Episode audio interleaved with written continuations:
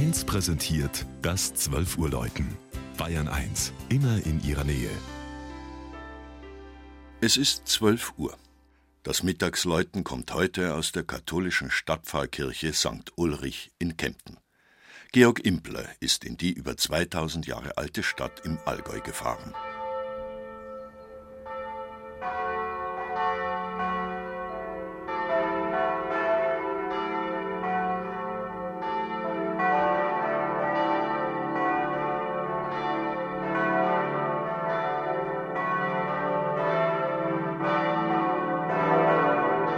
Wenn den Kemptnern jemand ihren Anspruch, Deutschlands älteste Stadt zu sein, streitig machen wollte, etwa ein Trierer oder Kölner, dann beruft man sich im Allgäu auf den griechischen Geschichtsschreiber und Geographen Strabo, der 18 nach Christus die Polis, also die Stadt Cambodonum, erwähnte.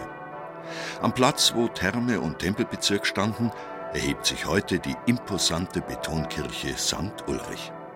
Ihre architektonische Form erinnert an ein Schiff, der weit über die Stadtdächer ragende Turm wäre dann als Segelmast zu denken. 1963 geweiht, war das Gotteshaus auch als Garnisonskirche konzipiert.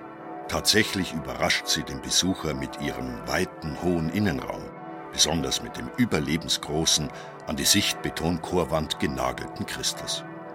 In seiner Verlorenheit und Qual erinnert er unwillkürlich an Prometheus, der den Menschen das Feuer brachte und zur Strafe von Zeus an einen Kaukasusfelsen geschmiedet wurde.